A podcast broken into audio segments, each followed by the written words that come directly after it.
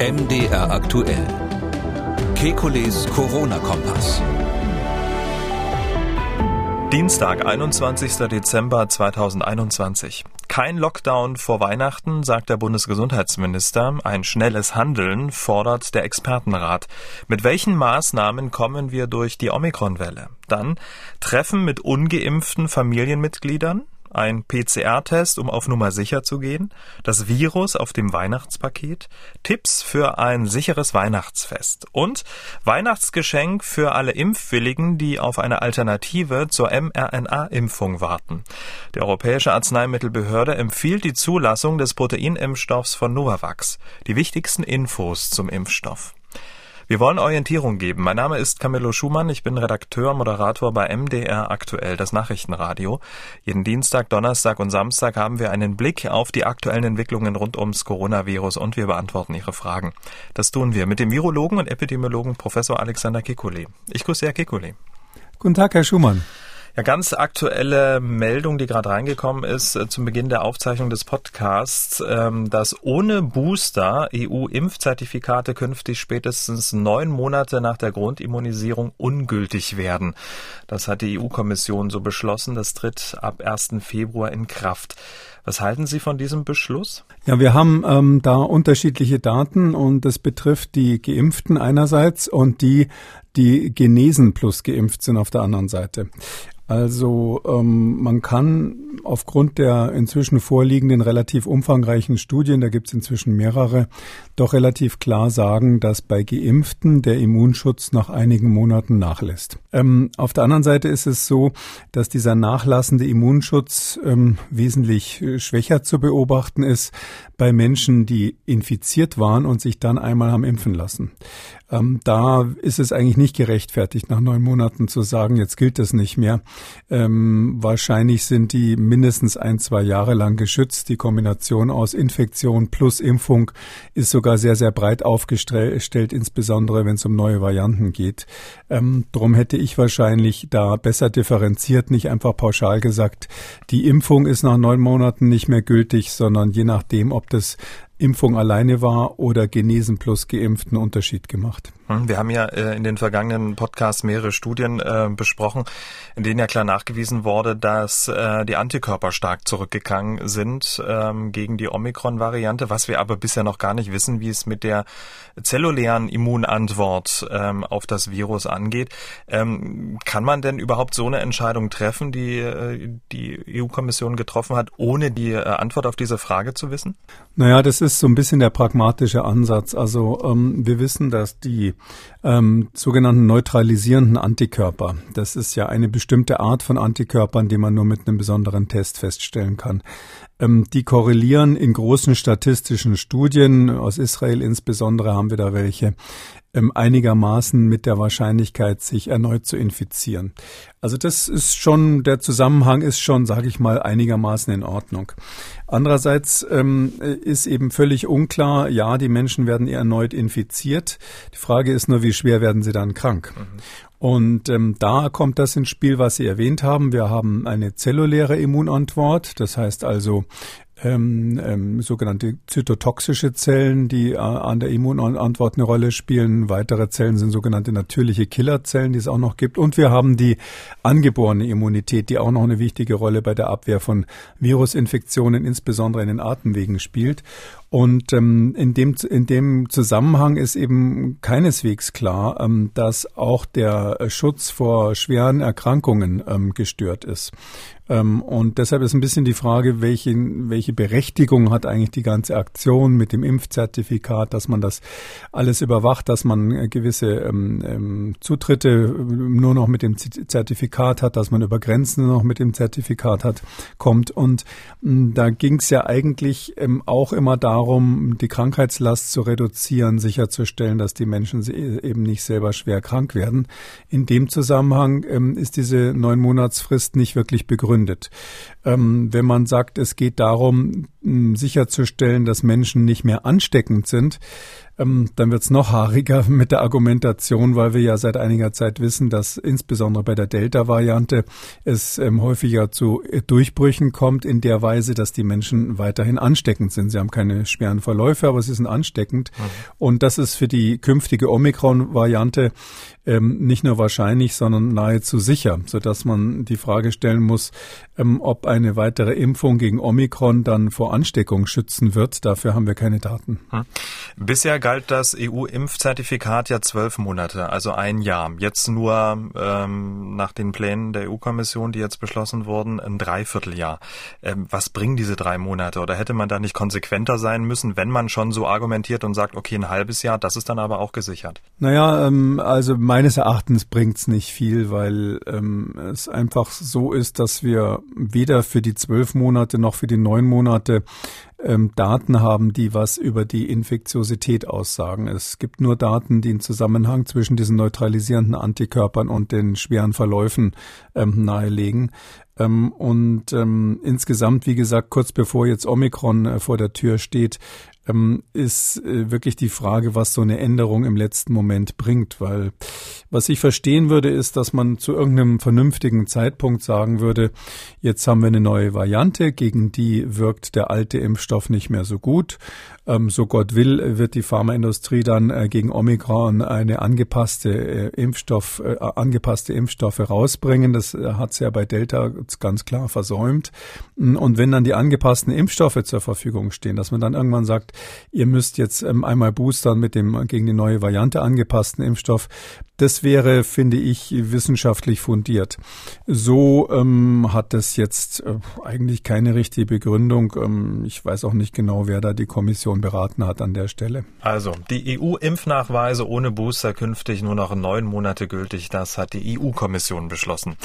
Herr Kekulé, das ist sie, die letzte Sendung vor dem Weihnachtsfest und dem Jahreswechsel. Also Hand aufs Herz. Mit welchem Gefühl blicken Sie so auf die kommenden Wochen, die uns bevorstehen? Oh, einerseits freue ich mich, dass endlich Weihnachten und Neujahr ist und ähm, es etwas ruhiger wird in der Zeit. Andererseits ist natürlich ähm, diese Bescherung mit dem Omikron-Virus ähm, natürlich schon, mit der Omikron-Variante natürlich schon ähm, unangenehm. Also ähm, das hätte ich mir wirklich anders gewünscht zum Jahreswechsel. Jetzt stehen wir so gut da in Deutschland, nachdem wir ähm, Delta, hm, sage ich mal, mit mehr, mehr Glück als Verstand besiegt haben. Das ist ja mehr oder minder von selber erstmal zurückgegangen.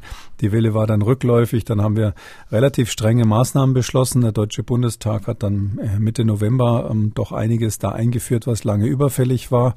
Und drum sind wir eigentlich in einer sehr guten Situation. Und jetzt kommt dieses Omikron daher. Das ist ähm, macht mir ein bisschen, äh, verdirbt mir so ein bisschen das Weihnachten, das kann ich schon ganz ehrlich sagen. Hm, die Omikron-Variante breitet sich äh, mit rasender Geschwindigkeit in Europa aus. Die Infektionszahlen explodieren in vielen Ländern. Die Niederlande befinden sich wegen der Omikron-Variante wieder in einem harten Lockdown. Dänemark fährt das öffentliche Leben weitestgehend wieder runter. In Großbritannien wird ein Wellenbrecher-Lockdown nach Weihnachten diskutiert. Und in dieser Situation hat Bundesgesundheitsminister Karl Lauterbach sich zu folgender Aussage hinreißen lassen. Ein Lockdown, also wie in den Niederlanden vor Weihnachten, den werden wir hier nicht haben. Aber tatsächlich ist es so, wir werden eine fünfte Welle bekommen. Wir haben jetzt eine kritische Zahl von also Omikron-Infizierten überschritten. Somit lässt sich diese Welle nicht mehr komplett also aufhalten und der müssen wir begegnen. Herr Lauterbach hat gesagt, wir haben eine kritische Zahl von Omikron-Infizierten überschritten. Ähm, schaut man in den aktuellen Wochenbericht des RKI vom 16.12., das ist der bis heute aktuellste, da findet man genau 183 nachgewiesene Omikron-Fälle und den Hinweis, der Anteil der SARS-CoV-2-Fälle, für die eine Genomsequenzierung durchgeführt wurde, sinkt seit einigen Wochen kontinuierlich, liegt aktuell bei rund zwei Prozent. Also wie ist diese Aussage von Karl Lauterbach zu bewerten? Oder hat er Zahlen, die wir nicht kennen, ähm, die nicht veröffentlicht werden? Also ich habe äh, auch gerade äh, ehrlich gesagt nur gelesen ähm, von einem Kollegen aus Freiburg, der ähm, auch nochmal geschildert hat, ähm, dass äh, bei den Sequenzierungen, die man gemacht hat oder bei den anderen genetischen Analysen in Deutschland wenige Omikron-Varianten festgestellt wurden. Es gibt viele Labore, die noch gar keine gefunden haben, auch von den großen Laboren. Ähm, und ähm, kürzlich gab es auch eine Umfrage unter den Fachlaboren, ähm, die vom Referenzlabor von Christian Drosten organisiert wurde. Ähm, die Ergebnisse waren auch so, dass man wirklich ganz, ganz wenig ähm, Omikron-Varianten gefunden hatte. Ich wüsste auch jetzt nicht genau, wie die kritische Zahl, die auf die sich Herr Lauterbach äh, bezieht, da aussehen sollte. Unser Problem ist ja, wir sequenzieren wenig. Die Frage, sequenzieren wir zu wenig, ähm, würde ich so beantworten, dass wir ähm, ähm, kleine Herde von Ausbrüchen oder Herde von Ausbrüchen, die nur lokal sind, regional sind, ähm, bei Omikron nicht entdecken würden. Ähm, da können irgendwo ähm, Ausbrüche von einigen hundert, vielleicht sogar tausend Omikron-Fällen schon sein. Ähm, wenn da keiner ähm, in einem der Labore landet, die die Sequenzierungen machen, ähm, dann übersehen wir das erstmal. Die Frage ist, wie schlimm wäre das? Ähm, wir wissen sowieso, Omikron kommt und ob wir jetzt das einen Tag früher oder einen Tag später sozusagen schwarz auf weiß sehen, spielt eigentlich keine Rolle. Wir können ja jetzt schon planen, weil wir wissen, dass diese Variante sich durchsetzt umgesetzen wird. Ähm, und ähm, insofern hätte ich es vielleicht an Lauterbachs Stelle ein bisschen anders formuliert. Wir haben nicht ähm, die kritischen Zahlen in Deutschland ähm, dazu, sondern wir haben Beobachtungen aus dem Ausland, die eigentlich ähm, nahelegen, dass wir keine Chance haben, dieser Welle zu entgehen. Und deshalb muss man jetzt schon darüber nachdenken. Das ist ganz klar und sich auch vorbereiten. Das ist auch so ungewohnt in der Pandemie, dass wir jetzt quasi vor der Welle sind. Sonst immer, sonst immer währenddessen, ne? wenn dann Maßnahmen ja, beschlossen sind. Zwischen zwei Wellen. Nicht? Zwischen zwei Wellen. Wir sind, ja, wir sind ja die Delta-Welle geht ja gerade mhm. runter. Das ist ganz interessant vielleicht. Also ähm, man, man hört ja immer so, ja, in Dänemark ähm, ist jetzt gerade Omikron am Kommen oder ähm, äh, zu Frankreich ist gerade jetzt, Frankreich ist jetzt gerade als Risikogebiet erklärt worden, weil die Fallzahlen da so explodieren. Oder in London gibt's äh, gerade die ähm, Explosion der Omikron-Fälle ähm, oder in New York City auch. Ähm, da, das ist immer so bei den anderen, dass die auf die Delta-Welle quasi aufgepropft noch eine Omikron-Welle jetzt bekommen. Also es ist überall dort so, dass Omikron hm, zunimmt, am Anfang einen kleinen Anteil gemacht hat, zum Teil jetzt schon bei 50 Prozent ähm, der Isolate oder mehr ist. Also 50 Prozent der positiven Fälle, die untersucht wurden, sind an Omikron. Hm, das äh, ist ganz klar, dass Omikron äh, Delta überholt in diesen anderen Ländern, aber immer in der Weise, dass wenn Sie die Kurve sich anschauen, Region, die schon vorher massiv gestiegen ist. Die waren also in einem äh, rapiden Anstieg der Infektionszahlen und dann kam Omikron. Ähm, wir sind in Deutschland, ich meine weltweit, das einzige Land, wo das so genau über, überwacht wird und tatsächlich Delta ganz deutlich zurückgeht seit einigen Wochen, kann man sagen. Ähm, und ähm, jetzt in Zukunft zu erwarten ist, dass die Omikron-Welle kommt. Also tatsächlich, wie Sie sagen, wir sind hier weltweit als einziges Land in dem Sinn vor der Welle. Zur Abwechslung kann man fast sagen, wir sind jetzt mal das Versuchslabor, weil bei den anderen ist es gar nicht so leicht auseinanderzurechnen, welcher Anteil an den Erkrankungen jetzt Omikron ist und welcher Anteil noch mit der Delta-Welle zu tun hat. Ähm, und äh, bei uns wird man das relativ genau sehen und dann auch relativ gut sehen, wie die Krankheitslast durch Omikron dann ist. Herr Lauterbach hat ja auch gesagt, es wird eine fünfte Welle geben und der müssen wir uns stellen. Wie genau dazu gibt es heute eine Bund-Länder-Schalte. Zur Vorbereitung hat der neue Expertenrat der Bundesregierung am Sonntag seine Bewertung Bewertung der Omikron-Lage abgegeben. Insbesondere wird durch die schnelle Verbreitung der Variante und mit einhergehenden Krankmeldungen eine Bedrohung der kritischen Infrastruktur befürchtet, also Krankenhäuser, Polizei, Feuerwehr, Rettungsdienst, Telekommunikation, Strom, Wasserversorgung. In Großbritannien gibt es ja schon Hinweise, dass es da möglicherweise auch schon bevorsteht. Herr Kikuli, wie groß schätzen Sie die Gefahr für die kritische Infrastruktur durch Omikron bei uns ein? Ja, das ist eine komplexe Frage. Also die ähm, der der wissenschaftliche Rat, äh, Corona-Rat der Bundesregierung ähm, hat hier so ein bisschen die Abkürzung genommen. Wahrscheinlich waren sie ja natürlich auch unter Zeitdruck. Ähm, die haben ähm, sehr kurz ihre Meinung aufgeschrieben, aber es fehlt bisher die wissenschaftliche Begründung dazu. Sie verweisen dann, ähm, sage ich mal, machen solche Statements, dass die kritische Infrastruktur gefährdet werde, wäre. Ja, das steht in allen Pandemieplänen und wurde auch immer bei der Pandemieplanung als Worst-Case-Szenario, anders kann man das nicht sagen, als äh, Szenario für den allerschlimmsten Fall äh, diskutiert und in die Planungen aufgenommen. Äh, und es ist in der Tat so, ähm, dass ähm, in den äh, Arbeiten aus England, äh, insbesondere der Herr Ferguson, der sich dort ähm, immer mit relativ guten, aber sage ich mal doch sehr alarmistischen, vorsichtigen Äußerungen hervortut. Der Neil Ferguson, de, de, dessen Arbeit hat das eben mit diesen mit der kritischen Infrastruktur in den Raum gestellt. Ich gehe davon aus, dass unsere Kommission, unser Expertenrat das gelesen hat. Ich weiß nicht, ob man das so eins zu eins übernehmen kann. Also ähm, die, letztlich geht's ja bei der Gefährdung der kritischen Infrastruktur, die immer im Raum stand, auch von Anfang an in dieser Pandemie als eine Möglichkeit im Raum stand, immer um die Frage, ähm, werden so viele Menschen krank, dass bestimmte Bereiche nicht mehr funktionieren, äh, vom Straßenbahnfahrer bis zu dem, der die Hebel im Kernkraftwerk bedient. Ähm, und das kann natürlich ähm, eine, ähm, sage ich mal, nationale Sicherheitslage dann auslösen. Übrigens ist das einer der Gründe, warum den Hut bei solchen interministeriellen Krisenstäben ähm, ähm, nach Empfehlung der Schutzkommission immer ähm, das Innenministerium aufhat. Ähm, und ähm, ja, gibt's jetzt für Omikron da eine neue Bewertungslage? Bisher hatten wir das ja nicht. Omikron macht leichtere Verläufe. Und ähm, bei leichteren Verläufen würde man ja zunächst mal sagen, zumindest wenn man von Geimpften und Genesenen ausgeht, und es sind ja 80 Prozent der Erwachsenen in Deutschland geimpft, äh, zum jetzigen Zeitpunkt 81 ist, glaube ich, die aktuelle Zahl. Ähm, und dann würde man ja eigentlich sagen, na gut, das sind dann bei 81 Prozent der Erwachsenen leichte Verläufe. Wieso soll jetzt plötzlich in dieser Phase der Pandemie die kritische Infrastruktur gefährdet sein, wenn es vorher nicht der Fall war?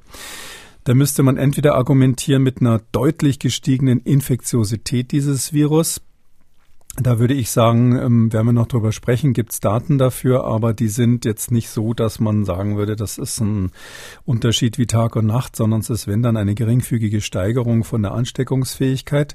Ähm, wir haben keine Hinweise darauf, dass Omikron schwerere Verläufe macht. Im Gegenteil, wenn man die Immunität der Bevölkerung mit einbezieht, wie gesagt, deutlich leichtere Verläufe sind zu erwarten, äh, sodass jetzt eigentlich die kritische Infrastruktur nur noch dadurch gefährdet werden kann, ähm, dass Menschen, die erkrankt sind an Omikron, dann nicht mehr zur Arbeit kommen dürfen. Also letztlich der behördliche Eingriff oder dass Kontaktpersonen durch Quarantäne in Arbeit äh, in, äh, nicht mehr zur Arbeit kommen dürfen.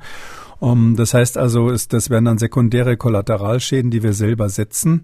Die Gefährdung der kritischen Infrastruktur ist letztlich ähm, nicht ein Thema des neu, der neuen Variante, sondern ist die Frage, wie agieren wir, wie reagieren wir auf diese neue Variante. Und da beißt sich ein bisschen die Katze in den Schwanz, wenn, wenn, wenn dieser Expertenrat jetzt massive Maßnahmen empfiehlt. Auf der einen Seite, das war ja doch recht dramatisch, was da drinnen stand, äh, auf der anderen Seite befürchtet, dass die kritische Infrastruktur gestört werden könnte.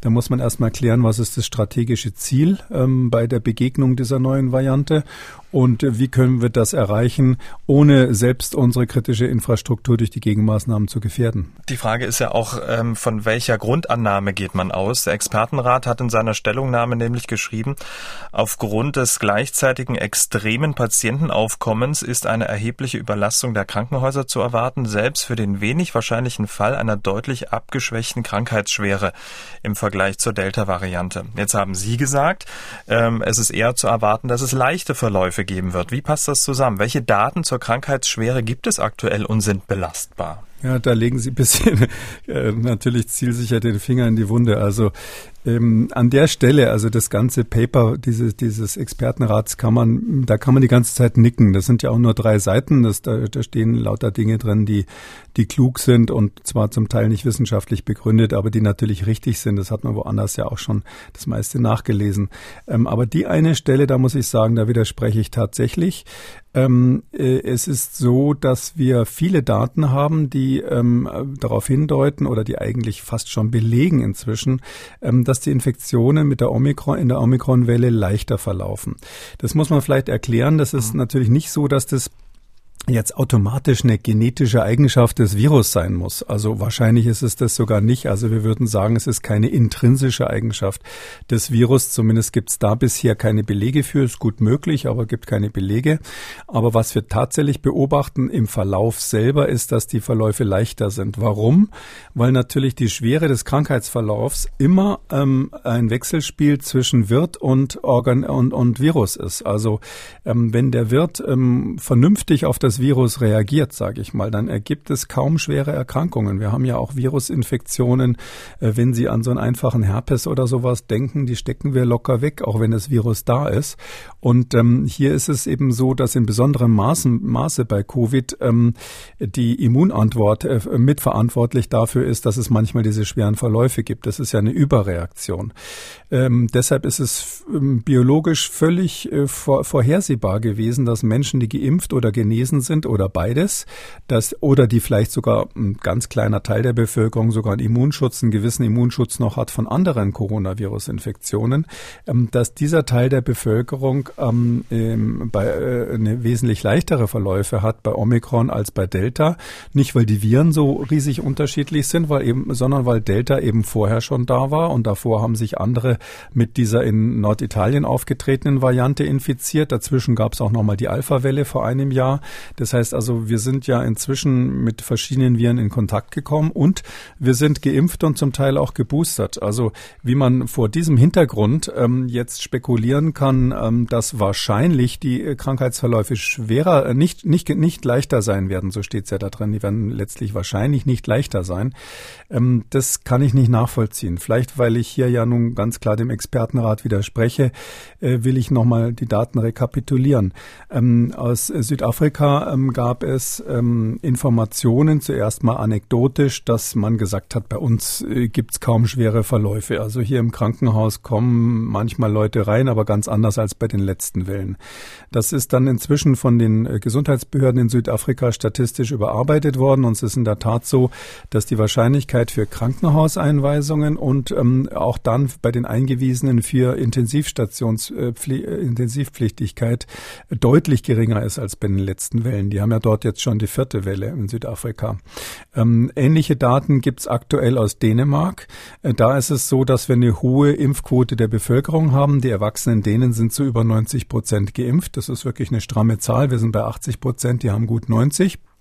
Und in der Lage, übrigens bei den Alten noch besser als diese 90 Prozent, ich meine, die sind da bei 95.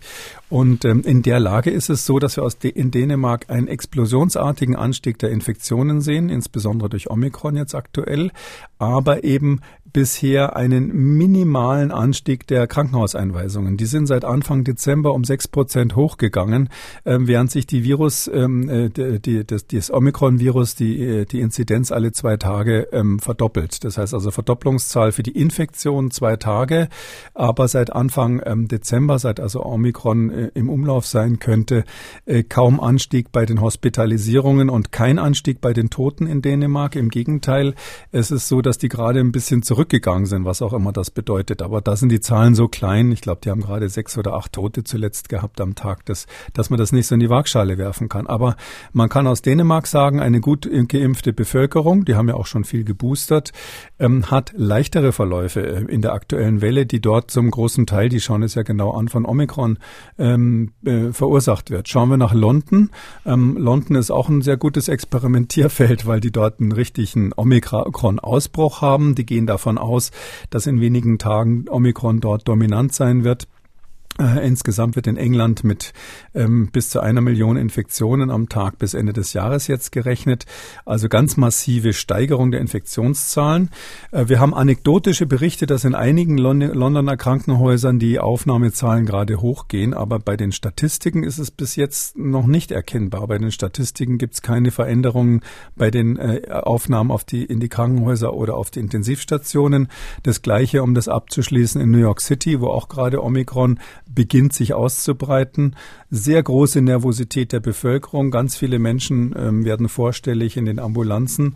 Aber es ist so, dass es äh, dort der gleiche Bericht ist, anekdotisch bisher wie aus Südafrika. Die Ärzte sagen, hier kommen Leute her, die haben einen Schnupfen, äh, sind dann PCR positiv getestet auf Omikron möglicherweise, sind völlig verunsichert, aber wir müssen sie nach Hause schicken, weil sie einfach nicht krank sind. Die Frage ist natürlich, ob aus diesem Abschnitt der Expertenrunde selbst für den wenig wahrscheinlichen Fall einer deutlich abgeschwächten Krankheitsschwere im Vergleich zur Delta-Variante, die immune oder die geboosterte Population gemeint ist oder ob die ungeimpften ähm, gemeint sind. Also auf die das Virus tatsächlich ja. möglicherweise schwer durchschlägt. Äh, wir haben ja auch eine Impflücke. Also dass man da möglicherweise mal besser den Teufel an die Wand malt und da noch nicht weiß, wie das Virus auf diese Menschen reagiert im Vergleich zur Delta-Variante, oder? Ja, also wenn man es nur auf die Ungeimpften bezieht, ähm, äh, dann, dann äh, ist es natürlich richtig, ja. Aber dann steht es in dem Bericht wohl an der falschen Stelle, weil es äh, geht ja dort äh, tatsächlich auf die, äh, um die Frage, welche, welche Krankheitslast hat es für die Gesamtbevölkerung. Ähm, in der Tat ist es so, dass wir eben das kann man sagen, ähm, das ist ja völlig klar. Wir haben letztlich diese zwei Achillesfersen. Die einen sind die über 60-Jährigen, insbesondere die über 60-Jährigen und auch in anderen Risikogruppen, die noch gar nicht geimpft sind drei Millionen plus X, das ist ein Riesenproblem für Deutschland, das muss man ganz klar sagen.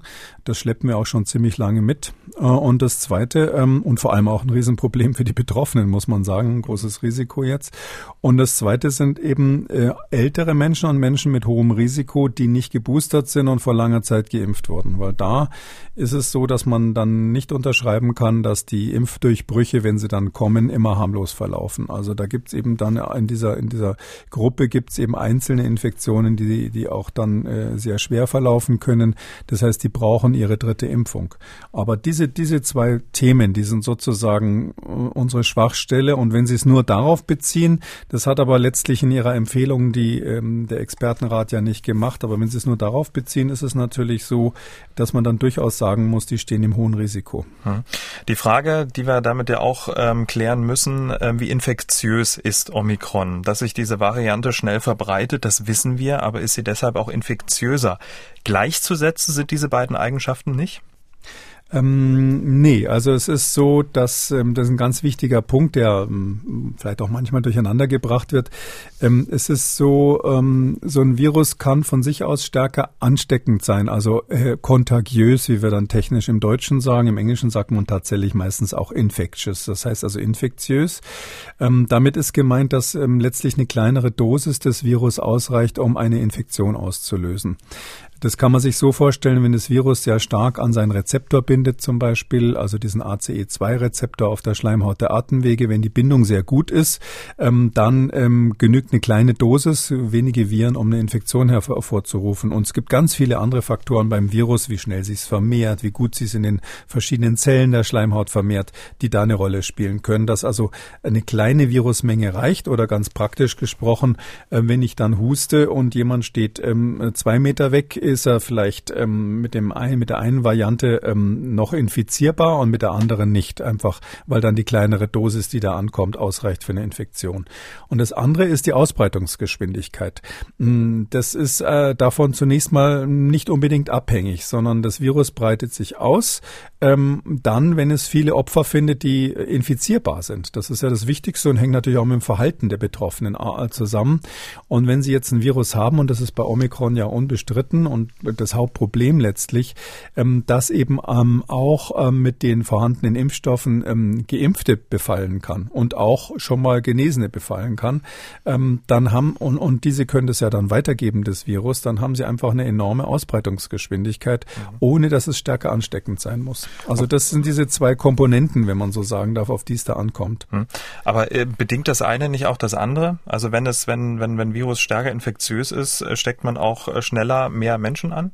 Ja, natürlich. Das ist so, ähm, wenn, wenn das Virus stärker infektiös ist, dann ist, ist das R0, wie wir sagen, also sozusagen die, die natürliche Ausbreitungsgeschwindigkeit, wenn keine Gegenmaßnahmen vorhanden sind und die Population nicht immun ist, das ist dann natürlich größer, das ist dann höher. Ähm, aber ähm, allein aus der Beobachtung, dass das Virus sich schneller ausbreitet, kann man nicht automatisch schließen, dass es ansteckender wäre. Hm. Weiß man denn, wie hoch die Basisreproduktionszahl jetzt bei Omikron ist? Ähm, das ist nicht bekannt. Also das ist selbst für die Delta-Variante umstritten. Ähm, Sie müssen, um die Basisreproduktionszahl dieses R0 sauber zu messen, ähm, müssten Sie ja eine Population haben, die immunologisch naiv ist. Also ähm, die berühmten Fälle, die es da gibt, wo man das mal wirklich sauber gemacht hat für die Masern, äh, waren irgendwelche Inseln in der Südsee, wo eben die Masern überhaupt noch nicht bekannt waren. Und dann kam an einem bestimmten Tag, das konnte man damals noch dann genau feststellen, ein bestimmtes Schiff mit zwei kranken Personen, zwei Frauen da in diesem historischen Fall, den ich vor Augen habe. Und da an dem Tag war dann auch noch äh, der Gouverneur nicht auf der Insel, sodass also aus irgendwelchen Gründen dann übersehen wurde, die in Quarantäne zu bringen, wie es sonst üblich war, weil überall dort in Polynesien die Masern schon waren. Und Peng kam es zum Ausbruch. Unter lauter ähm, immunologisch komplett naiven, die sich auch nicht geschützt haben, weil sie ja gar nicht verstanden haben, was da los ist. Sie kannten ja die Masern nicht. Aus solchen Ausbrüchen, die sind natürlich für Epidemiologen ähm, Goldgruben. Ähm, da kann man dann feststellen, auch wenn es traurig für die Betroffenen ist, gab es viele Tote natürlich, da kann man dann feststellen, wie hoch ist R0. Ähm, in allen anderen Situationen fängt ja, sobald so ein Ausbruch da ist, die Population an, das gilt für Menschen wie Tiere, sich durch Verhaltensänderungen zu schützen. Äh, zugleich das, äh, werden immer mehr Menschen immun. Das heißt also, ähm, es kommt ähm, dann zu, zu, zu Menschen, Personen, die man gar nicht mehr infizieren kann, die das Virus nicht mehr infizieren kann, sodass also dieses R0, diese Basisreproduktionszahl, wenn Sie so wollen, nur ganz am Anfang der Kurve gültig ist, wenn Sie da sich so eine ansteigende Infektionskurve, die, die wie eine Glocke aussieht und dann irgendwann wieder abfällt, vorstellen. Ganz am Anfang ist sozusagen die Steigerung ähm, abhängig von R0. Ja. Ähm, und das ist sauschwer zu berechnen, aber die Schätzungen für Delta, sage ich mal so von der Größenordnung, liegen ähm, ungefähr bei vier oder fünf in der Größenordnung. Und äh, bei Omikron äh, hat man noch überhaupt keine Zahlen. Okay, aber dadurch, dass es sich schneller verbreitet, ähm, liegt die Vermutung ziemlich nahe, dass da auch noch mal eine Schippe draufgelegt wurde. Auf jeden Fall, aber das ist dann das effektive R. Das nennen wir dann nicht mehr R0, weil das ist dann die Verbreitungsfähigkeit in einer teilimmunen Population und die sich ja auch ganz massiv schützt. Wir haben ja Masken, wir haben Abstand, wir haben irgendwelche Regeln rauf und runter, die ja auch zum Teil sehr wirksam sind. Ähm, und ähm, da ist es dann quasi die effektive Reproduktionszahl. Okay, wir haben über die Schnelligkeit gesprochen, über Infektiosität. Eine Frage noch, bevor wir zu der wichtigen Studie kommen, über die wir jetzt noch sprechen wollen. Die Infektiosität gibt doch aber auch einen Hinweis auf die Krankheitsschwere. Man sagt inzwischen bei Viren, in der Tat, dass wenn eine sehr hohe Dosis von Viren, äh, gerade bei solchen, die in den Atemwegen ähm, Erkrankungen machen, wenn eine hohe Dosis ankommt, dass dann ähm, tendenziell die Verläufe schwerer werden. Das ist aber nur so eine sehr ungefähre Korrelation. Vor zehn Jahren hat man noch gesagt, bei Viren ist es egal, wie hoch die Dosis ist, anders als bei Bakterien, wo es ganz massiv auf die, auf die Dosis ankommt. Wenn Sie sich mal so vorstellen, ähm, Sie haben ähm, äh, irgendwo im Urlaub was Falsches gegessen, dann haben Sie eine bakterielle Darm Darminfektion und derjenige, der mehr von dem verdorbenen Essen gegessen hat, der wird schneller krank und schwerer krank. Da ist es schon immer so gewesen. Und bei Viren ist es eigentlich eine neue Erkenntnis, dass diese Dosis auch eine Rolle spielt. Aber es ist nicht so eins zu eins, dass man sagen kann, hohe Dosis macht schwere Erkrankung. Das ist nur so eine ungefähre Korrelation. Ähm, und ähm, natürlich, weil das Virus ähm, sage ich mal, effektiver an den Rezeptor sich andockt, also besser festhält an diesem ACE2-Rezeptor beim SARS-CoV-2, ähm, heißt es nicht, dass die Krankheit schwerer verläuft, sondern da kommt es auf ganz andere Faktoren an. Insbesondere ist es ja hier so, dass wir die, die, die besondere Situation haben, dass die eigene Immunantwort eigentlich das ist, was unseren Körper kaputt macht. Und diese ganz schweren Verläufe, am Anfang ist ja die Erkrankung häufig dann ein paar Tage lang harmlos. Man denkt, es wird besser und in der zweiten Woche kommt dann plötzlich der schwere Verlauf. Die sind ähm, äh, typischerweise einer überschießenden Immunreaktion geschildert und da kann man nicht mehr sagen, dass das irgendwie damit zu tun mhm. hat, ähm, ob das Virus stärker kontagiös ist oder nicht. Okay, und warum ist es jetzt so wichtig zu wissen, ob ähm, jetzt Omikron infektiöser ist als Delta?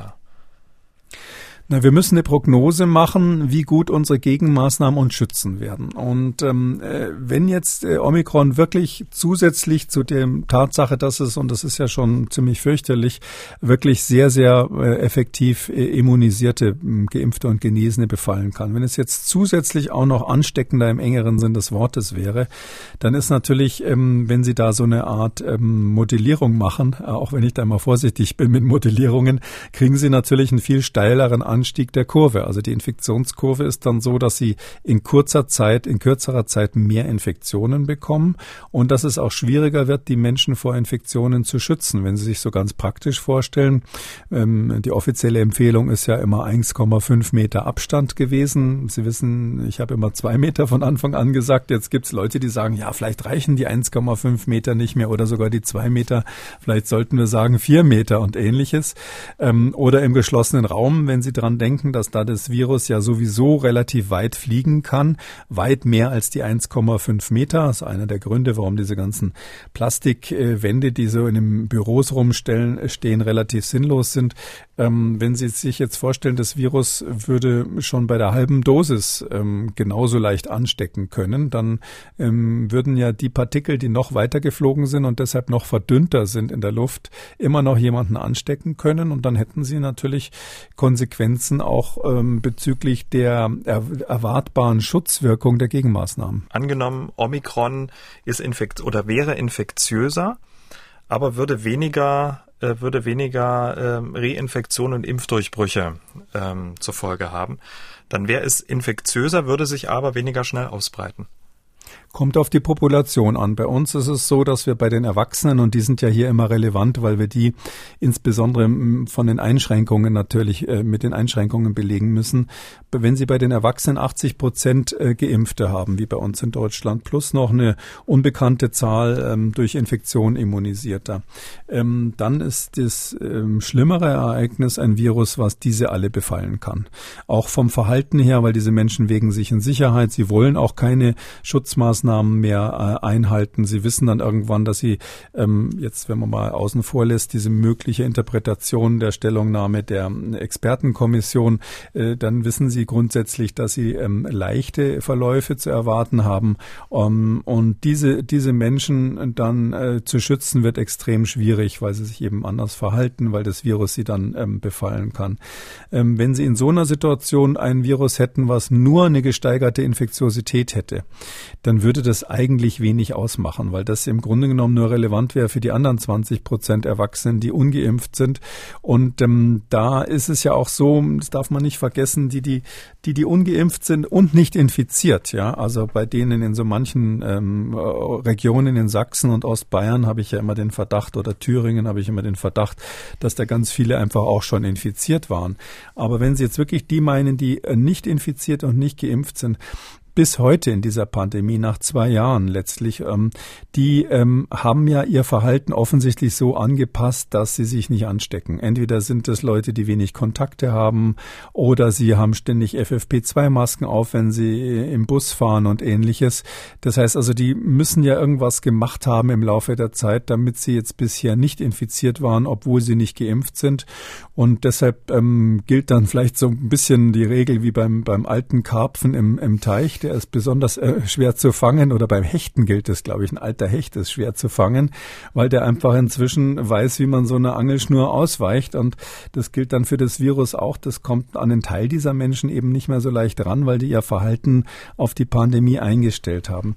Und deshalb wäre ein Virus, was jetzt nur ein bisschen ansteckender ist, jetzt nicht unbedingt in der Lage, diese, diese Menschen noch zu erwischen.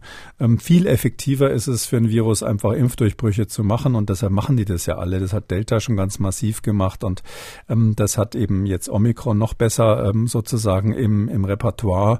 Ähm, zusätzlich möglicherweise eine höhere, an, höhere Ansteckungsfähigkeit. Ähm, das ist ja viel effektiver bei einer Population, die zu 80 Prozent der Erwachsenen geimpft ist. Es gibt nun Hinweise, dass Omikron möglicherweise infektiöser wäre. Wie viel denn mehr? Ja, also es gibt ja eine aktuelle Arbeit, die finde ich äh, wirklich sehr spannend. Äh, müssen wir unbedingt auf die Webseite stellen. Die ist ähm, von dem Massachusetts General Hospital in, in Boston gemacht worden. Die sind ja eine Niederlassung der Harvard-Universität zusammen mit Kollegen vom MIT haben die das gemacht. Das ist also wirklich eine hervorragend gemachte Arbeit. Ein Preprint bis jetzt am 14.12. ist es erschienen. Und ähm, die haben ähm, relativ viele interessante Untersuchungen gemacht, aber die eine, auf die Sie, auf die Sie gerade angesprochen haben, ähm, da haben Sie in, äh, in Labor, ähm, im Laborexperiment untersucht, wie gut bindet eigentlich Omikron an diesen ACE2-Rezeptor oder konkret das S-Protein von Omikron, weil es ist so, an diesen Rezeptor bildet ja dieser Spike des Virus, dieser Stachel, der da außen dran ist an den Coronaviren und den Coronaviren ja auch ähm, seinen Namen gegeben hat, der bindet konkret an diesen ACE2-Rezeptor Und das ist das, wenn man so will, die Türklinke an den Schleimhautzellen der Atemwege, die man runterdrücken muss, um da als Virus reinzukommen. Und wenn man diese Türklinke besser im Griff hat, äh, ist die Infektionseffizienz höher. Und das haben die genauer untersucht. Wie effizient ist die Infektion im Labor äh, mit ganz raffinierten Methoden? Da haben sie letztlich diese Pseudoviren wiederhergestellt, also künstliche Viren von einer ganz anderen Sorte. Da nimmt man meistens Viren, die so relativ eng äh, mit dem HIV äh, verwandt sind ähm, und ähm, baut die so um, dass die eben dieses Spike vom Coronavirus, vom SARS-CoV-2 ähm, herstellen können und, und auf ihrer Oberfläche haben. Und da kann man dann quasi zwei solcher künstlichen Viren, Pseudoviren machen. Das eine hat ähm, das Spike vom Omikron und das andere hat das Spike von der Delta-Variante und vielleicht noch ein drittes von der Wuhan-Variante vom ursprünglichen äh, Wildtyp, wie wir sagen. Und wenn man die miteinander vergleicht, und das ist, das ist eben jetzt wirklich ganz spannend, dann ist es tatsächlich so, ähm, dass die, ähm, äh, dass die Delta-Variante schon mal doppelt so gut wie der Wildtyp aus Wuhan an dieses ACE2, an diesen Rezeptor andockt und ähm, Omikron insgesamt viermal so gut. Das heißt, Omikron verbessert sozusagen diese Andockfähigkeit, die, äh, die hier in der Zellkultur ähm, gemessen wurde, nochmal um Faktor zwei gegenüber Delta. Ähm, wir wissen, dass diese Experimente, das ist natürlich sehr künstlich, es spielen ganz viele andere Faktoren eine Rolle, wie ansteckend so ein Virus ist. Da kommt es auf die Fähigkeit an, sich in der Zelle zu vermehren. Da gibt es andere Oberflächenstrukturen, die in diesem Experiment gar nicht berücksichtigt werden, die eine Rolle spielen können. Aber wir wissen von früheren Varianten, wo man das auch schon mal gemacht hat, zum Beispiel mit der, die da in Norditalien entstanden ist, da ist es zum allerersten Mal bei der, bei der Pandemie gemacht worden, da wissen wir, dass diese ähm, Pseudovirus-Zellkulturexperimente, wie ich es gerade geschildert habe, relativ gut korrelieren mit der Infektiosität im wirklichen Leben, also mit der Ansteckungsfähigkeit im engeren Sinn der Kontagiosität.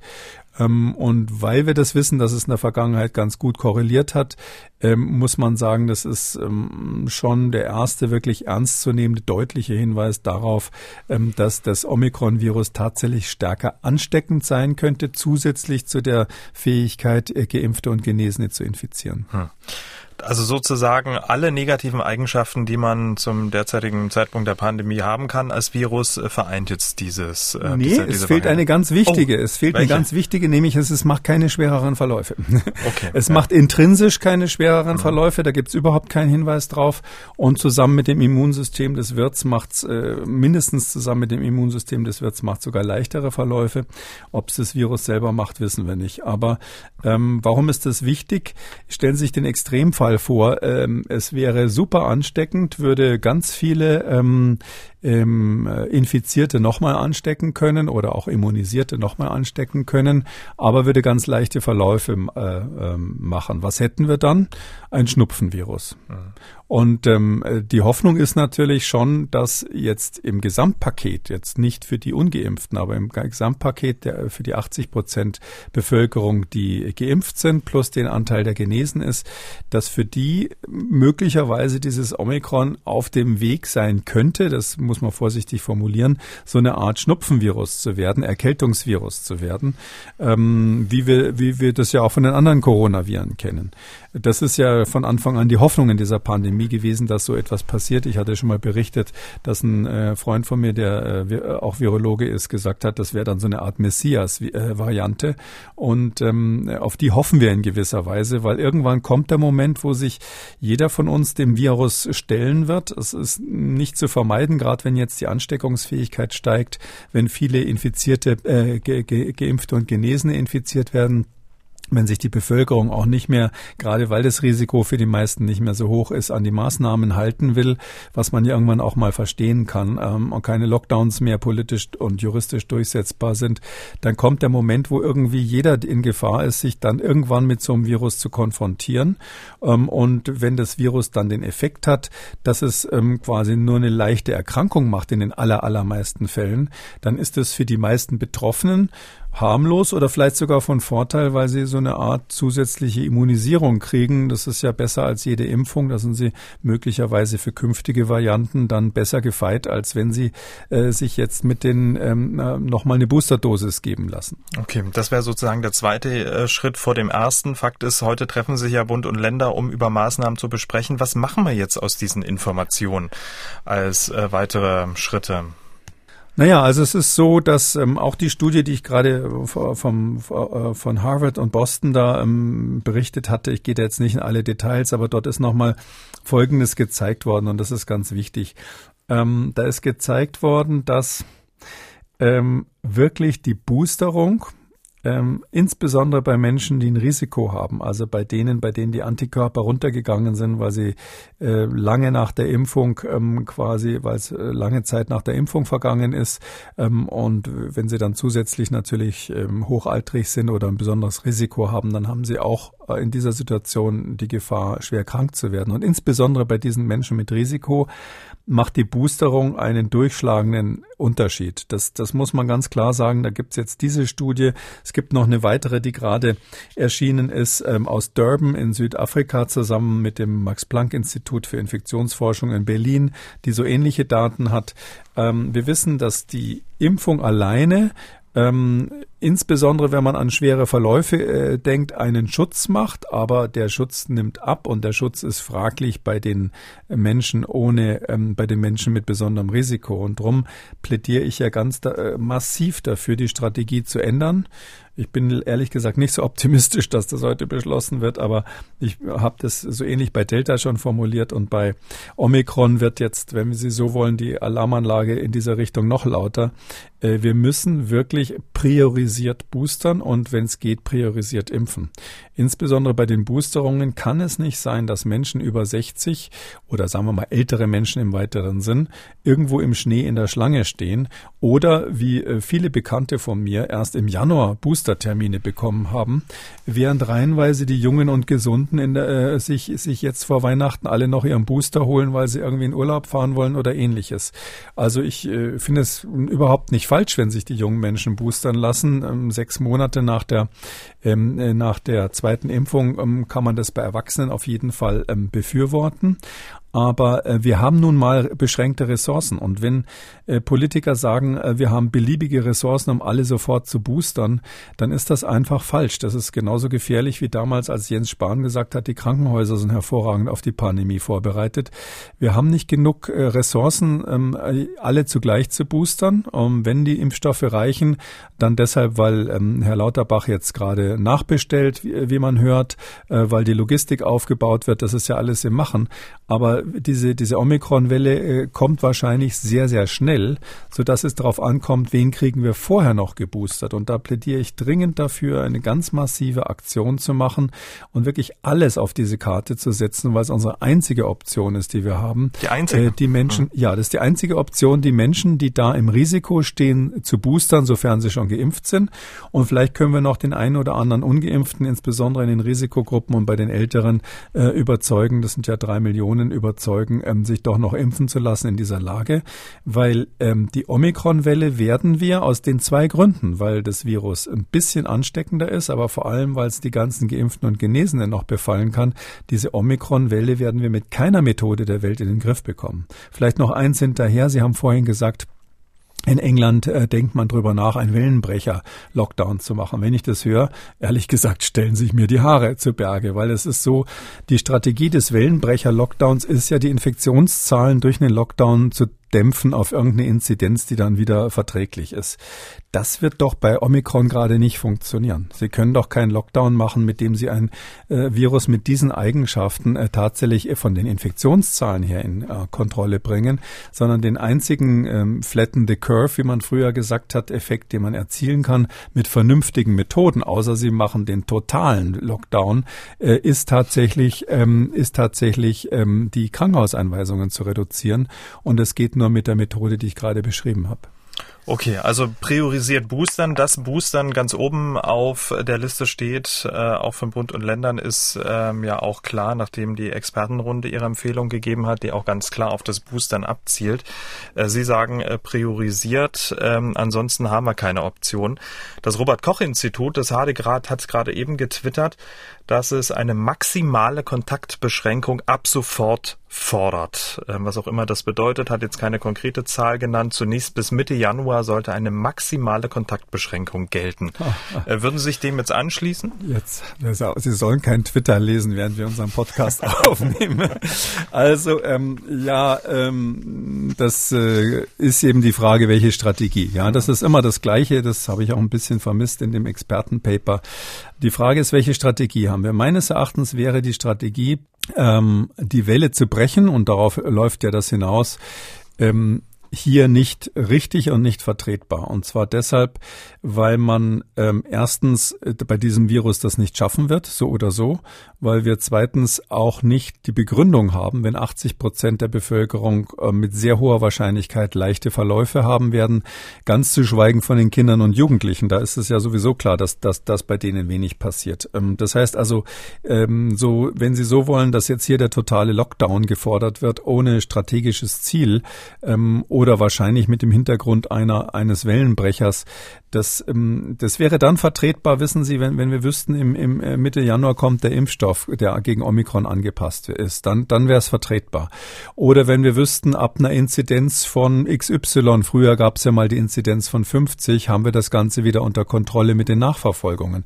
Das war ja, daran muss man erinnern, auch wenn es vielleicht zum Teil nicht so gut erklärt wurde, das war ja letztlich das strategische Ziel der bisherigen Lockdowns, die wir hatten. Das war ja, dass man gesagt hat, ähm, wir müssen die Inzidenz drücken in eine Schwelle, wo die Gesundheitsämter wieder nachkommen. Die berühmte Inzidenz von 50 war ja so ausgerechnet worden, dass sich Helge Braun, der Kanzleramtsminister und ein paar andere damals zusammengesetzt haben und gesagt haben, eine Inzidenz von 50, das können die Gesundheitsämter in Deutschland gerade noch so wuppen bei der Nachverfolgung. Ähm, jetzt gibt's diese Grenze nicht, sondern die Omikron wird nicht nachverfolgbar sein. Da können Sie sich auf den Kopf stellen. Das ist nachverfolgbar ganz am Anfang. Das ist ja auch richtig gemacht worden, muss man an dem Fall wirklich sehr positiv erwähnen. Äh, da ist sehr schnell ähm, eine Kontrolle an den Grenzen eingeführt worden ähm, äh, für die Einreisenden aus äh, Südafrika, jetzt auch mh, mm, so mittelschnell für England und Dänemark. Ähm, und dadurch kann man am Anfang einer solchen Welle durch eine Vermeidungsstrategie, Präventionsphase heißt das in meinem Buch, da habe ich das ja genau erklärt, wie da die, das übliche Handwerkszeug funktioniert. In dieser Präventionsphase kann man durch Vermeidung Zeit gewinnen. Und das ist ist natürlich richtig, das ist richtig gemacht worden. Aber in der Phase, wo sie dann ähm, das, das Virus im Land haben, bringt es nichts mehr. Und ähm, die, wenn wir jetzt in der Situation sind, wo man, wenn man jetzt über Prävention nachdenken würde und sagen würde, wir machen jetzt einen Lockdown, das Virus ist im Land, wir wollen die Inzidenz drücken, dann muss man ja irgendwie den Leuten auch erklären, wie lange. Also den, der, das wird ja der Lockdown bis zum St. Nimmerleinstag, weil die, die Impfstoffe gegen Omikron, auf die können wir nicht warten. Und ähm, äh, auf eine gewisse Inzidenz, äh, wo dann die Nachverfolgbarkeit von diesem Virus wieder möglich ist, können wir auch nicht warten, ähm, weil ja Ge Geimpfte und Genesene ähm, ähm, weiterhin befallen werden. Drum ähm, gibt es für mich eine einzige Begründung, und das habe ich ja schon vor einiger Zeit auch formuliert, ähm, warum man, ähm, sage ich mal, Kontakt, gezielte und vernünftige Kontaktreduktionen machen könnte.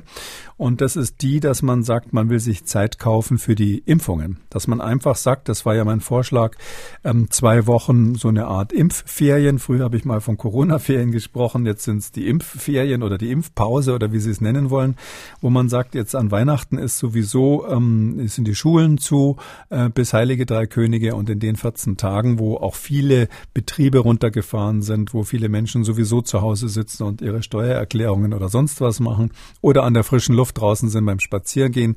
In der Phase könnte man einige gezielte Kontaktbegrenzungen machen, die vernünftig wären, zum Beispiel ähm, ähm, Veranstaltungen, Clubs, ähm, Theater, Kinos in der Zeit schließen weil das einfach Veranstaltungen mit vielen Menschen im geschlossenen Raum sind, wo man, ähm, wo man ziemlich sicher sein kann, dass es zu Infektionen kommt.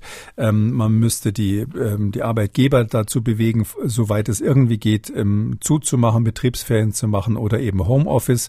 Oder wenn jemand zur Arbeit geht, dass die dort am Arbeitsplatz regelmäßig ähm, getestet werden müssen, genauso wie es für Arbeitnehmer im Krankenhaus ja schon lange ähm, Vorschrift ist oder schon seit einiger Zeit Vorschrift ist.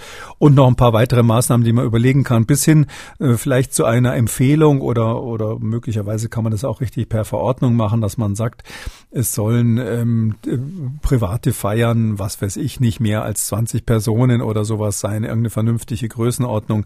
Zusätzlich die Empfehlung, äh, FFP-Masken für ähm, besonders gefährdete Personen dann zu haben oder am besten, äh, so ist es auch in meinem Freundeskreis absolut üblich inzwischen bei solchen Zusammenkünften dann vorher Antigen-Schnelltests zu machen. Mhm. Was übrigens zur Folge hat, dass die Politik dafür sorgen müsste, das ist nicht unwichtig, dass diese Antigen-Schnelltests zur Verfügung stehen. Ich habe so ein bisschen die Sorge, dass jetzt an Weihnachten sowohl die PCR-Kapazitäten als auch die Schnelltestkapazitäten ausgehen werden, weil eine Sache ist, dass der, das Robert-Koch-Institut irgendwas twittert und das andere ist, dass es im Vorfeld dafür sorgt, dass diese Tests dann zu, zur Verfügung stehen. Also rund, kurz gesagt, also ich halte von einem Lockdown als Wellenbrecher überhaupt nichts. Kontaktbeschränkungen, ähm, die man dann auch so erklären müsste, dass wir die machen, damit wir unsere Ressourcen für die Impfungen freisetzen, halte ich für wichtig.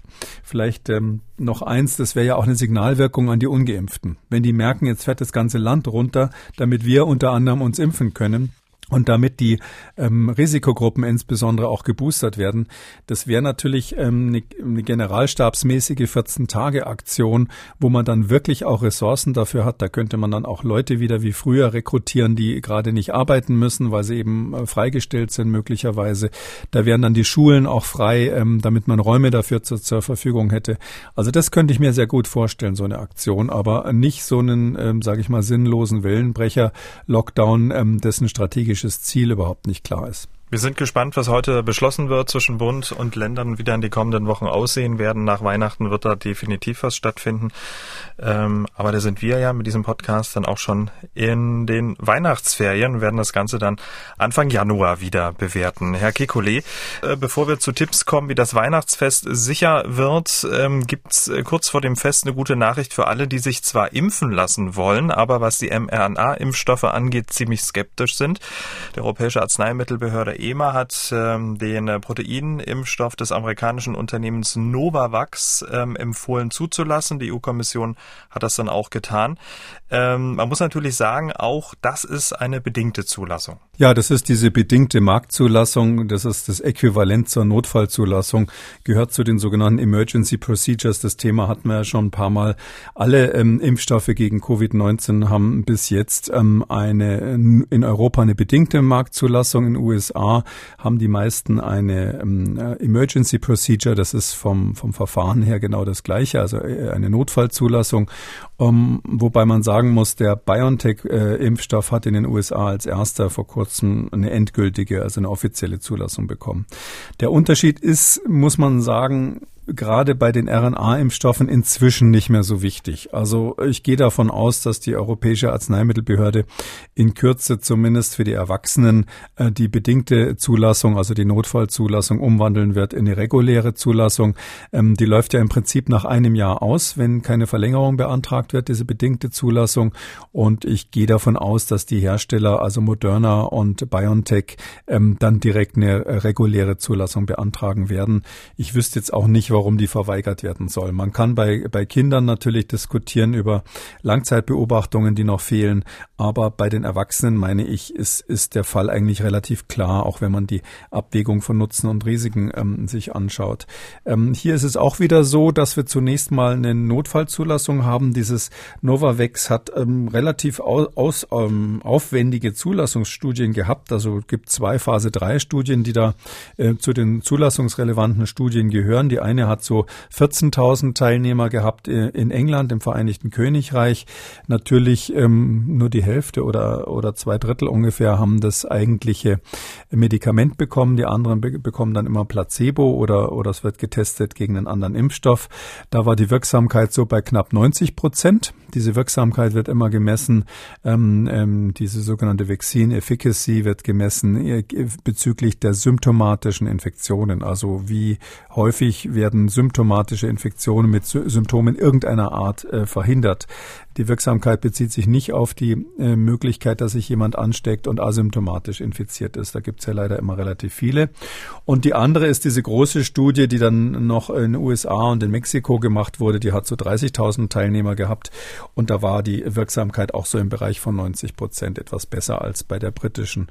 Heißt unterm Strich, ähm, das ist ein wirklich sehr gut wirksamer Impfstoff. Das ist vor allem deshalb, weil ähm, wichtig, weil der ja in einer Phase getestet getestet wurde, als dann auch die Delta-Variante schon im Umlauf war irgendwann und dadurch eigentlich eine schwerere Position hatte als die ursprünglichen ähm, Studien. Und ähm, deshalb würde ich sagen, das ist eine ganz ernstzunehmende Alternative zu den RNA-Impfstoffen. Ähm, ähm, es ist auch nur ein Protein, was da drinnen ist. Ähm, man kann jetzt also nicht hoffen, dass also die Wirksamkeit zum Beispiel gegen Omikron-Variante ähm, wesentlich breiter ist oder besser ist, aber das wissen wir noch nicht. Das wird man dann sehen. Um, aber es ist auf jeden Fall zu erwarten, dass der auf Augenhöhe ist mit den ähm, bisher bekannten Impfstoffen. Der Impfstoff für die Impfzweifler wird ja auch gern genannt. Äh, viele Hörerinnen und Hörer, die uns im Laufe des Jahres geschrieben haben, haben genau auf diesen Impfstoff gewartet. Wir haben ja zwar regelmäßig über die Wirkweise gesprochen, aber vielleicht noch mal so die zwei, drei wichtigsten Punkte. Ich glaube, der wichtigste, äh, eine Definition, es ist kein Totimpfstoff. Sie haben ja schon gesagt, Protein. Ja, genau. Also das ist ein künstlich hergestelltes Protein. Da haben wir aber ganz viele Impfstoffe, die zum Teil jetzt auch zum Regelprogramm für Kleinkinder gehören, ähm, wo das Protein oder ein Teil eines Proteins künstlich hergestellt wird im Labor. Äh, und die haben dort diesen Trick gemacht, der eben ganz wichtig ist, ähm, ähm, dass, dass das Protein so stabilisiert wurde. Da wurden mehrere Bausteine, verschiedene Aminosäure, sogenannte Proline, äh, wurden da verändert, äh, was zur Folge hat, dass dieses S-Protein Protein, was da verwendet wird. Das ist ja letztlich das Spike-Protein vom Coronavirus, was man da spritzt. Ähm, das wurde so stabilisiert, dass das in der ähm, Konformation bleibt, die es hat, bevor es an die Zielzelle andockt. Das ist nämlich so, dass dieses, ähm, dieses Andocken an die Zielzelle mit dem, mit dem Spike, das darf man sich nicht so vorstellen, wird immer gesagt Schlüssel und Schloss. Aber das ist quasi nicht Schlüssel und Schloss, sondern das ist eher so wie ein Regenschirm, der in dem Moment, wo er Kontakt hat, auf die andere Seite umklappt. Also das ist ein richtiger Schnappmechanismus, der das Ziel dann richtig festhält. Das klingt sich so ein, wie man das äh, aus Filmen von Raumschiffen kennt, wenn die, wenn die äh, miteinander äh, äh, andocken. Und ähm, dieser Klappmechanismus ist so, dass bevor das umklappt, ähm, das Virus anders aussieht oder dieses Spike anders aussieht als danach. Und ähm, nur Antikörper, die gerichtet sind gegen die vorherige Konformation, also gegen die, die noch nicht umgeklappt ist, sind wirksam als Schutz vor der Virusinfektion, die anderen nicht. Das Problem ist aber, wie das immer so ist, bei so einem, sage ich mal, so einer gespannten Feder, die schnappt dann auch ganz schnell mal um, wie so eine Mausefalle, die offen ist und wenn man aus Versehen reinlang, reinlang macht's klack und geht nicht wieder zurück.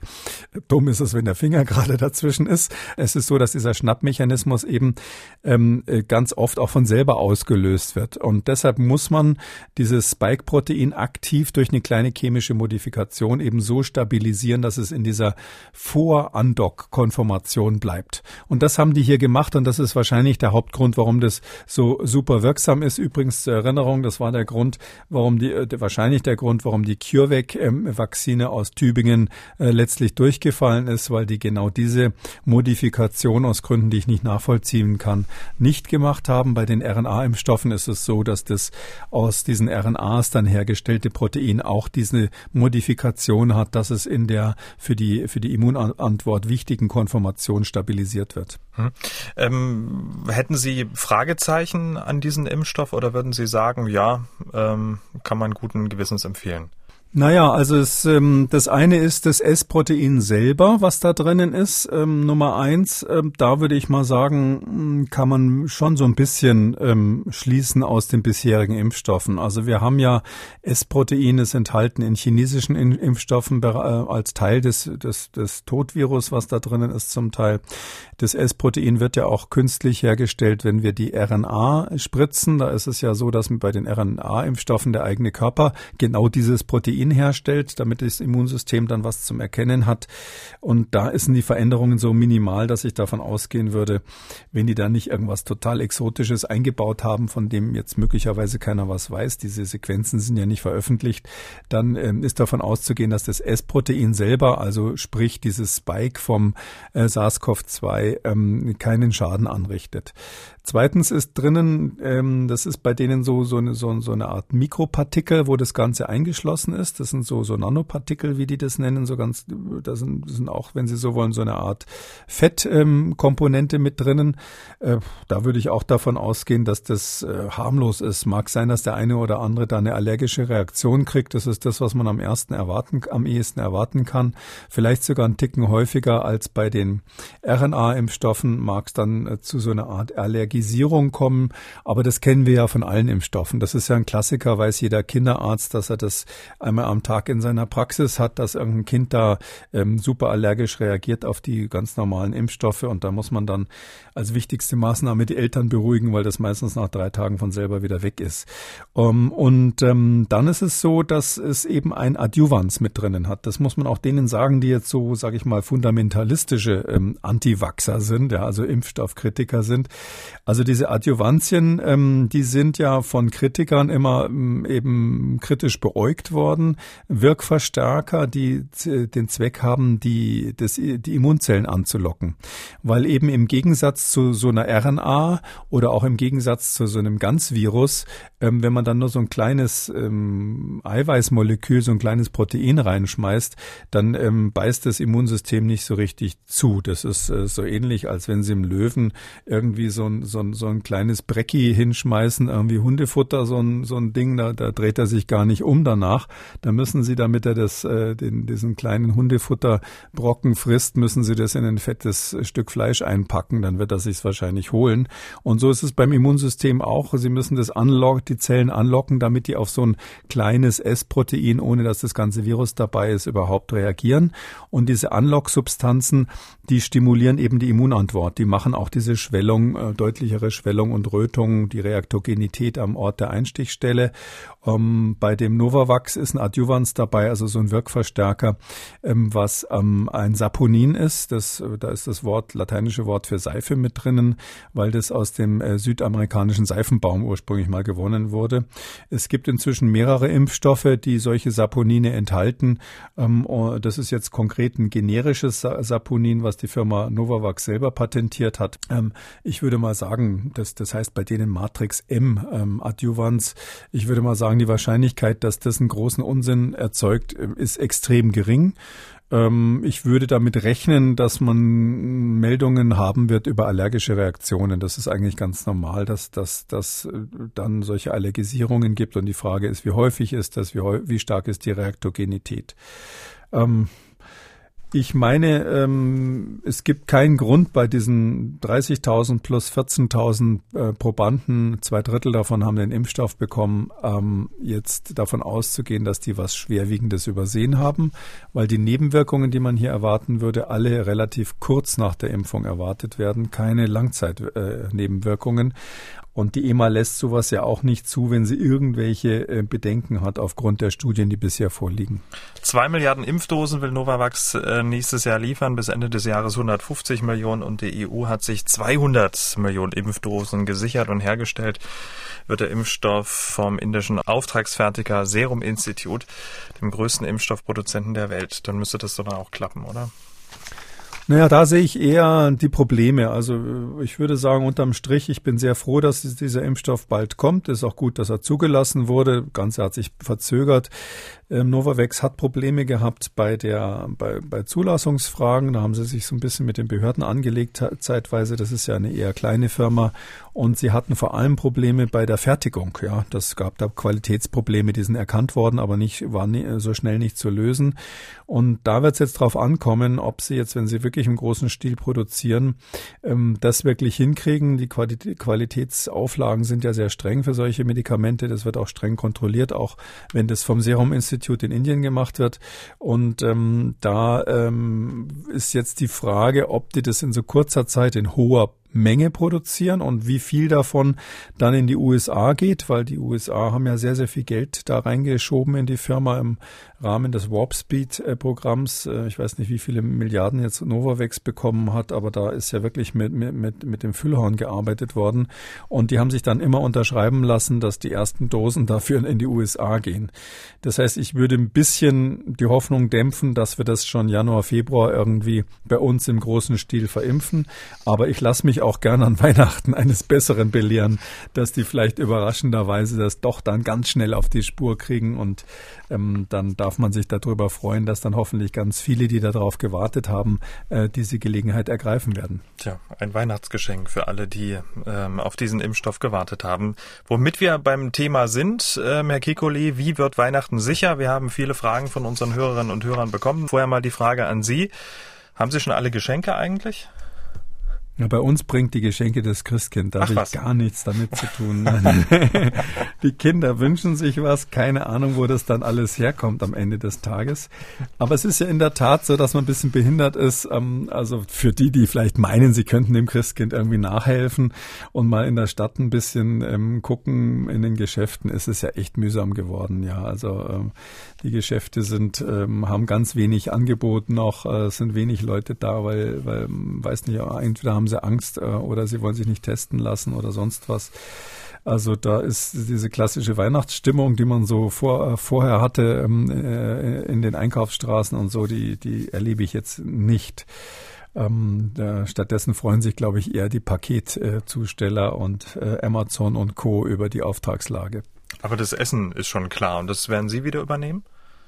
Äh, das Essen mache immer ich, also schon sehr lange ich äh, für die Familie an Weihnachten. Das ist ähm, ähm, so lange, bis meine ältesten Kinder so weit sind, dass die das machen, bin ich jetzt erstmal dran. Und was gibt's, wenn ich fragen darf?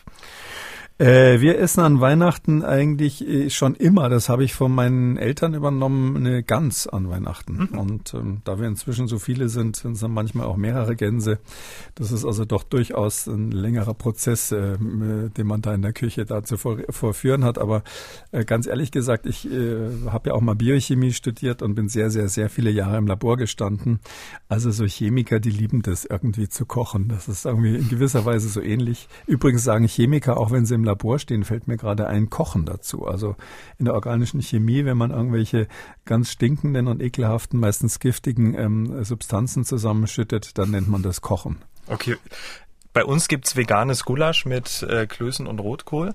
Und ähm, genau wie letztes Jahr. Und da gab's ein paar Hörerinnen und Hörer, die geschrieben haben, Mensch, das Rezept hätten wir doch mal gern und so. Ich habe das letztes Jahr vergessen zu verlinken. Dieses Jahr verlinke ich es hier in der Schriftversion dieses Podcasts.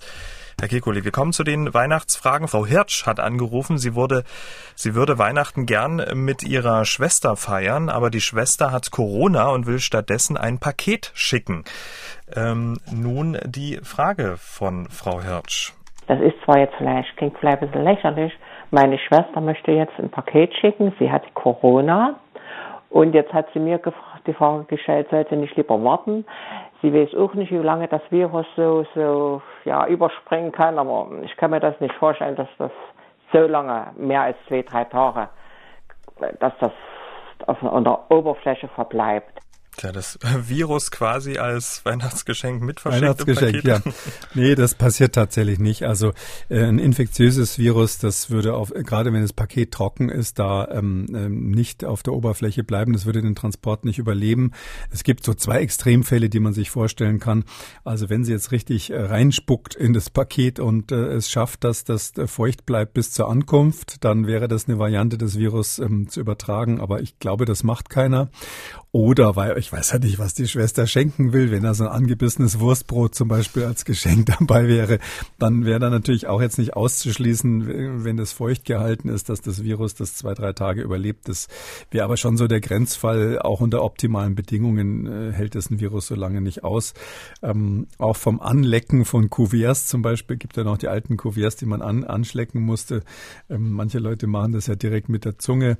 Ähm, dann ist es so, dass man auch da nicht davon aus ausgehen muss, dass man irgendwie dann ähm, das Virus in der Weltgeschichte rumschickt. Äh, Klar, äh, Virologen selber, vielleicht kann ich die Geschichte noch erzählen, äh, vielleicht so eine Art Weihnachtsgeschichte. Ich war ja früher am Max-Planck-Institut und habe da in der molekularbiologischen Virusforschung gearbeitet mit einer Arbeitsgruppe. Und ähm, äh, mein Chef damals, äh, Peter Hans Hofschneider, der leider inzwischen verstorben ist, ähm, der hat in einer Zeit geforscht, als man noch äh, Viren untersucht hat, die die Bakterien ähm, befallen. Das sind viel kleinere Viren und die sind deshalb leichter zu erforschen. Die heißen Bakteriophagen. Und es gab damals einen Phagen, den wollte der Hofschneider unbedingt vom Kollegen aus Amerika haben, hat ihm einen Brief zurückgeschrieben und gefragt, ähm, es wäre doch ganz nett, wenn Sie uns mal diesen Fragen ähm, zuschicken könnten. Wir hätten den so gerne. Und der Kollege aus USA war irgendwie nicht so freundlich und hat dann zurückgeschrieben, damals noch per Post, wie man das eben so gemacht hat. Äh, nö, äh, kriegst du nicht. Ja, ähm, behalte dich bei mir. Ähm, die haben dann, so hat es mein Chef zumindest erzählt, diesen Brief, den er bekommen hat, im Labor in eine Nährlösung ge gelegt, ähm, ein paar Stunden lang und dann tatsächlich aus der Nährlösung ist es ihnen gelungen, den Bakteriophagen anzuzüchten, den der andere nicht rausrücken wollte, weil sie eben wussten, dass zur damaligen Zeit, da waren die Sicherheitsbedingungen auch nicht so wie heute und diese Phagen sind auch für Menschen natürlich ungefährlich. Ähm, in der damaligen Zeit war das ziemlich klar, dass die überall rumfliegen und sobald der Brief irgendwo in so einem Labor mal auf dem Tisch gelegen hat, ist die Wahrscheinlichkeit hoch, dass der Phage dran klebt. Aber das ist eine andere Situation. Das ist also ein Weihnachtsgeschenk, was äh, sich Herr Hofschneider damals selber gemacht hat, äh, ganz anderer Art. Also diese, diese SARS-CoV-2-Viren, die auch so eine Hülle außenrum haben, ähm, die, die sehr empfindlich ist, die überleben den Transport nicht. Ja, aber vielleicht wird da noch der eine oder andere Laborbaukasten ver, äh, unterm, unterm Weihnachtsbaum liegen. Frau Stöcker hat ihre Weihnachtsfrage gemailt. Sie schreibt, wir bekommen über die Weihnachtsfeiertage äh, Besuch. Die Besucher reisen zum Teil mit dem Zug aus Berlin und Paris an und haben sich für einen PCR-Test am 23.12. angemeldet. Sollte der negativ ausfallen, werden sie mindestens zwei Tage bei uns bleiben. Es wird auch unsere Tochter mit dabei sein. Sie ist zweimal geimpft mit dem sech, äh, sechswöchigen Säugling. Das ist unsere Hauptsorge. Wie geschützt sind Mutter und Kind? Viele Grüße. Ja, also für die Mutter, die wahrscheinlich noch stillt beim sech sechswöchigen Kind, ähm, ist es ungefährlich. Ähm, es wäre rein theoretisch sogar so, wenn sie jetzt wirklich eine Infektion bekommen würde, ist nicht auszuschließen, dass dann Antikörper, die ähm, über die Milch ähm, dann ausgeschieden werden, ähm, das Kind bis zum gewissen Grad schützen. Die werden bei Säuglingen nicht in dem Sinn ähm, im großen Stil irgendwie aufgenommen, dass sie hinterher im Blut erscheinen, aber man kann sich das so vorstellen, dass die Milch, wenn da die Antikörper drin sind, das gilt ja auch für andere Substanzen, die Viren bekämpfen können, die äh, ist ja typischerweise überall auf den Schleimhäuten von so einem Säugling, die verschlucken die ja sogar und und haben die zum Teil dann auch in den Atemwegen kleben und das schützt eben die Schleimhäute vor Infektion. Die Frage ist, was kriegt, was macht so ein sechswöchiger Säugling, falls er infiziert würde? Also das ist so ein Alter, wo ich noch ähm, vorsichtig wäre. Also ich würde schon versuchen, bei, äh, beim Sechswöchigen zu vermeiden, dass der eine Virusinfektion bekommt. Das wäre nach zwei, drei Monaten dann wahrscheinlich nicht mehr so kritisch zu sehen, aber beim sehr kleinen Säugling, auch wenn er normal entwickelt ist, sollte man da vorsichtig sein. Ich finde aber auf der anderen Seite, ähm, das sind ja jetzt keine PCR-positiven Schwerstkranken, die da anhusten und äh, hustend unterm, äh, an, anreisen und husten unterm Weihnachtsbaum sitzen, sondern ich finde, dieses Konzept klingt ja eigentlich sehr vernünftig. Anreise am 23. 12. am Tag vor Heiligabend. Äh, da machen sie dann den PCR-Test und dann bleiben sie zwei Tage, also die berühmten 48 Stunden. Ähm, also das müsste tatsächlich mit dem Teufel zugehen, wenn dann in der Zeit jemand gerade ein Virus ausbrütet. Ähm, da würde ich vielleicht mal ein bisschen fragen, was haben die für ein Leben? Sind die sonst ständig irgendwo auf der Party? Sind das so Corona-Leugner, die mit gar nichts was zu tun haben wollen? Oder sind es halbwegs vernünftige Menschen? Und es klingt ja danach, wenn sie sich da testen lassen. Und darum meine ich, hier ist also so viel gemacht worden an, an Sicherheit, ähm, dass man sich davon jetzt das äh, Weihnachtsfest nicht verderben lassen soll. Ausgerechnet an Heiligabend, ähm, äh, wenn also hier äh, der Erlöser geboren wurde, wird's ja nicht mit dem Teufel zugehen. Das wäre ja nun wirklich ähm, fast schon unmöglich an der Situation. PCR-Tests werden wahrscheinlich die wenigsten machen, äh, eher auf den Schnelltest zurückgreifen. Was wäre so Ihre Empfehlung? Sollte man das am 24. Vormittags machen, bevor man dann äh, irgendwo zur Bescherung einreitet? Oder wie sollte man mit dem Schnelltest ähm, zum Feste umgehen? Ja, also meine Empfehlung ist ganz klar, wirklich, wenn man irgendwie Personen dabei hat an Weihnachten, die gefährdet sind. Das können auch Ältere sein, die vollständig geimpft, aber noch nicht geboostert sind. Ähm, dann würde ich empfehlen, dass diejenigen, die viele soziale Kontakte haben, ja, kommt immer darauf an, wer da so sitzt, aber die, die meistens dann die jüngeren Leute, die viele Kontakte haben, die vielleicht am Tag vorher noch bei der Arbeit waren oder ähnliches, ähm, dass die tatsächlich an, äh, bevor das, äh, bevor die Weihnachtsveranstaltung startet, also am gleichen Tag, ähm, einen Antigen-Schnelltest machen. Ähm, das würde ich dringend empfehlen und leider auch, ähm, wenn man dann an dem Tag ausgerechnet an dem Tag zum ersten Mal Symptome hat. Also nicht äh, wirklich an dem Tag morgens merkt, jetzt kratzt mich im Hals, ich habe Kopfschmerzen, irgendwie äh, fühlt sich das alles merkwürdig an. Dann ist es leider so, dass der Schnelltest am ersten Tag, wo Symptome auftreten, zum Teil ähm, noch nicht anschlägt. Ähm, insbesondere bei jüngeren Menschen, bei Kindern wird das beobachtet. Ähm, in dem Fall muss man leider empfehlen, äh, dass man, wenn man wirklich jetzt Risikopersonen hat, dann eine Stufe drauflegt und sagt, okay, derjenige, der sich da krank fühlt, der muss sich weiter wegsetzen, muss eine geschlossene FFP2-Maske die ganze Zeit tragen und darf die auch wirklich nur so dicht tragen, dass man wirklich sieht, dass sie dicht ist. Das erkennt man ja dann immer daran, wenn sich so die Seitenteile der FFP-Maske so auf und ab äh, bewegen beim Atmen.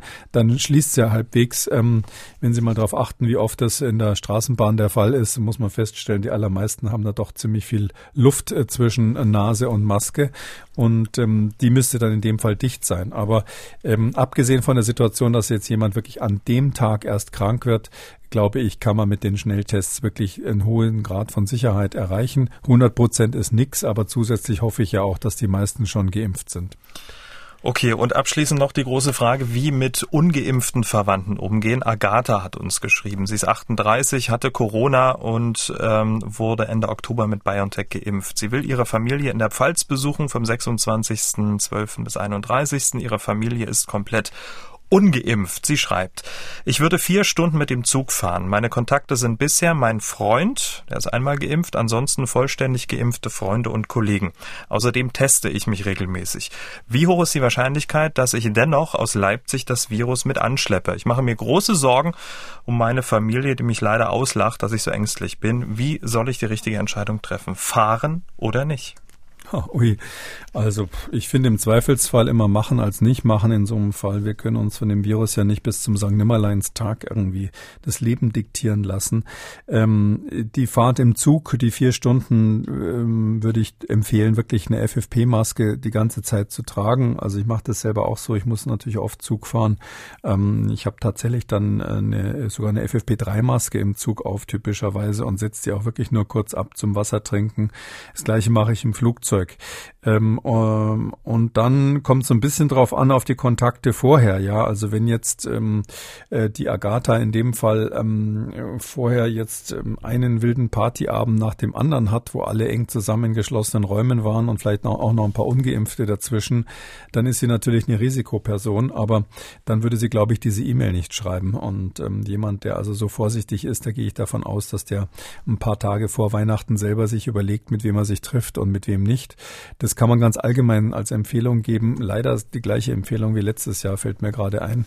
Ähm, es ist wirklich so, äh, wenn man so die letzten Tage, bevor man dann die älteren Verwandten trifft, einfach ein bisschen darauf achtet, dass man nicht gerade die Party-People ähm, trifft, die das Ganze ähm, zum Teil ja auch berechtigt auf die leichte Schulter nehmen. Ja, ich meine, wenn sie jetzt Anfang 20 und geimpft sind, dann ist es auch wirklich schwer zu erklären, warum man da so wahnsinnig vorsichtig sein muss. Aber wenn sie zu solchen Leuten dann Kontakt hatten, äh, enge Kontakte hatten, dann sind sie natürlich unter Umständen für die eigenen Großeltern gefährlich. Aber die Agatha selbst kann ja auch ähm, im Risiko sein, wenn sie zu ihren ungeimpften Verwandten kommt. Ne? Die können das Virus ja auf sie übertragen. Selbst mit dem Impfschutz heißt es ja nicht, ähm, dass sie da nur mit einem Schnupfen nach Hause fährt dann.